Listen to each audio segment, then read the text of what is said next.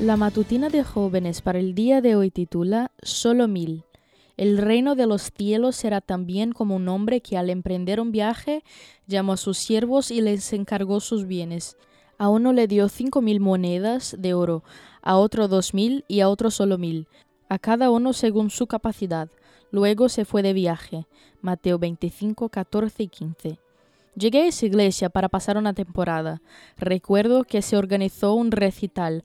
Había publicidades por todos los lados y la asistencia aumentó la tarde de la presentación. Según nuestros criterios, seamos honestos, ese recital era un despliegue de talentos de esas personas que muchas veces catalogamos como si hubieran recibido 5.000.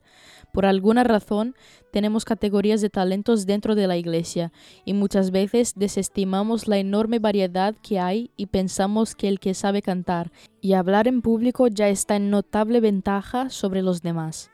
Pero aquella mujer me enseñó que a veces vale más el corazón puesto en esos solo mil que la liviandad con la que algunos manejan sus cinco mil.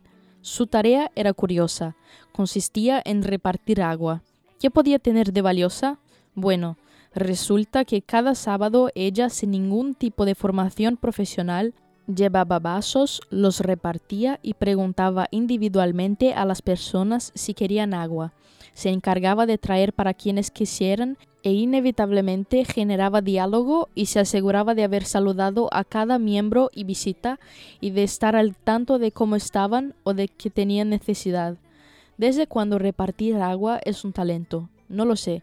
Quizá no lo es, pero esta mujer había convertido su habilidad para conversar, su amor sincero y su cordialidad en una doble función que resultaba en bendición. Cada sábado sus solo mil se multiplicaban exactamente por la cantidad de asistentes. ¿Acaso puede decirse lo mismo de nuestros talentos? Muchos se excusan a sí mismos de poner sus dones al servicio de Cristo porque otros poseen mejores calificaciones y ventajas. Ha prevalecido la opinión de que solo a los que son especialmente talentosos se les requiere que consagren sus habilidades al servicio de Dios, pero no lo representa así la parábola. Cuando el Señor de la casa llamó a sus siervos, dio a cada uno su trabajo. Tú consideras que tienes cinco mil, dos mil o solo mil talentos. No importa, pero ponlos al servicio de Dios. Serás más feliz y contagiarás eso a los demás.